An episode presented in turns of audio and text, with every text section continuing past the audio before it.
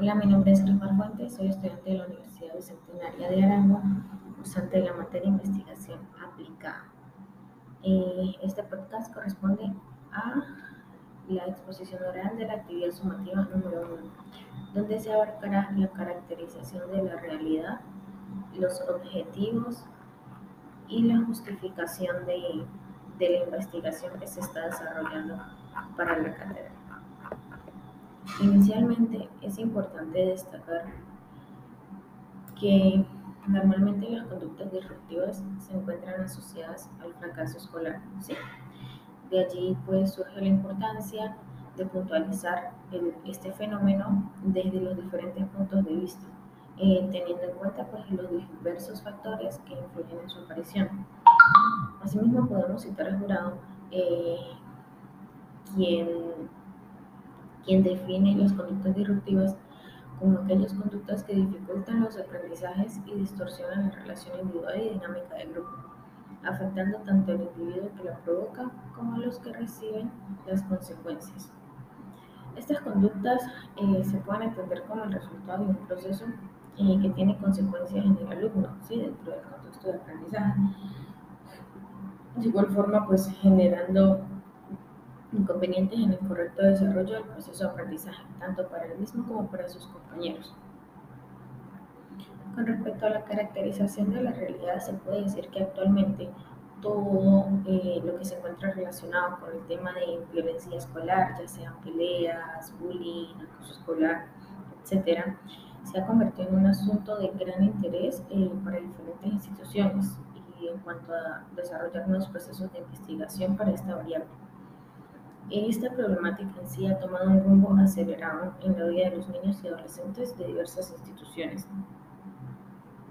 Eh, por, ello, por ello también es importante mencionar que las conductas disruptivas en los niños dentro del contexto académico a veces no son abordadas de la manera correcta, ya que el personal docente no tiene la capacitación o la información correspondiente para abordar estas situaciones de manera adecuada.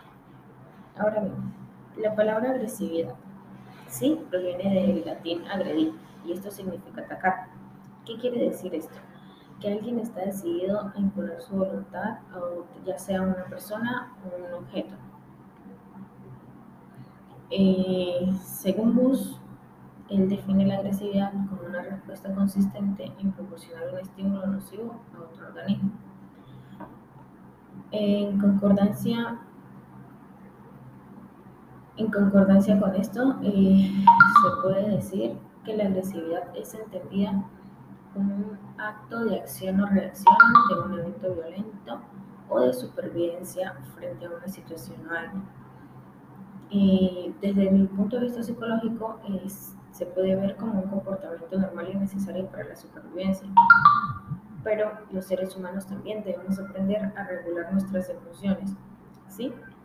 Porque se pueden generar situaciones negativas y nocivas.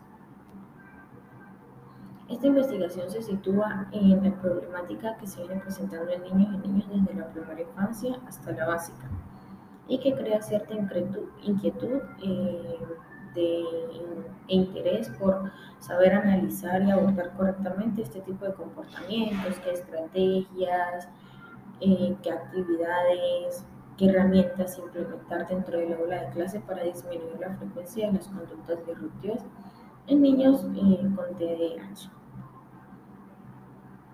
Así pues, de igual forma, en esta investigación se plantea un objetivo general, el cual es proponer un programa psicoeducativo para el manejo de las conductas disruptivas en los niños y niñas con trastorno de déficit de atención hiperactiva. Con respecto a los objetivos específicos, tenemos analizar la teoría constructivista y teoría cognitiva social, ya que estas permiten intervenir las conductas disruptivas en niños y niñas para fortalecer los procesos de enseñanza y aprendizaje.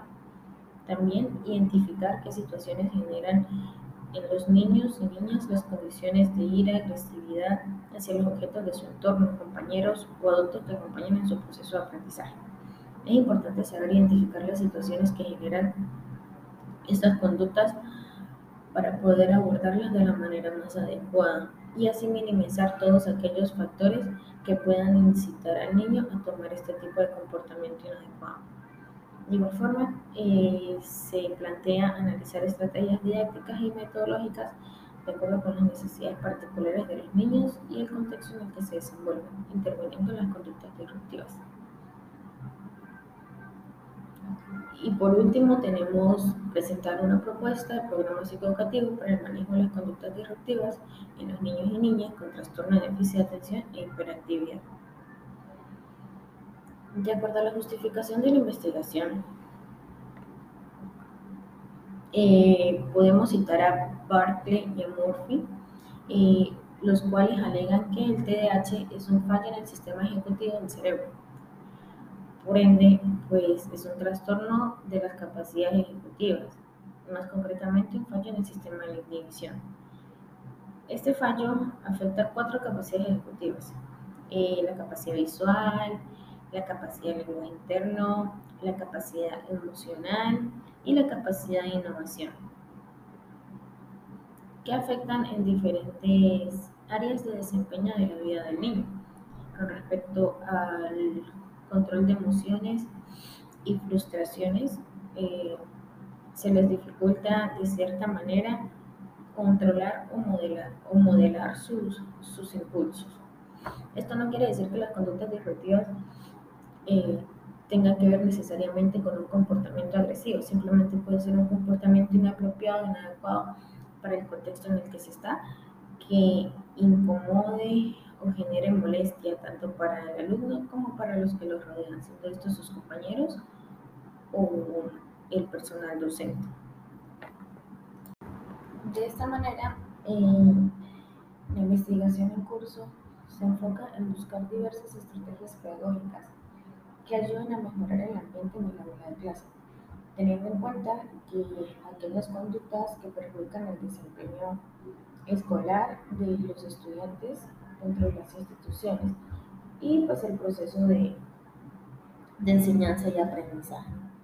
Principalmente haciendo énfasis en que las conductas disruptivas hacen parte de la reflexión y la descripción del comportamiento y la disciplina que presentan los estudiantes durante la jornada escolar, eh, lo cual no permite al docente dictar la clase eh, previamente programada de forma adecuada.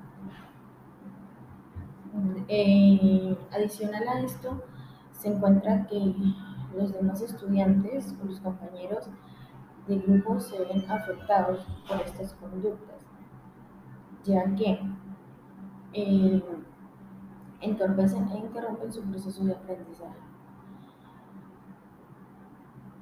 En función de esto, eh, se puede decir que la conducta disruptiva de algunos estudiantes está interfiriendo en su, en su propio proceso académico y en sus formas de interacción socioafectiva e interpersonal en general.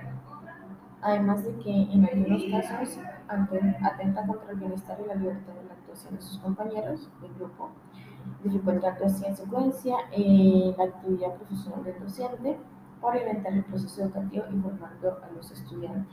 Bueno, lo que se quiere buscar con esta investigación es brindar al personal docente, al personal de las instituciones, las estrategias y herramientas adecuadas para afrontar estas conductas o prevenir su aparición.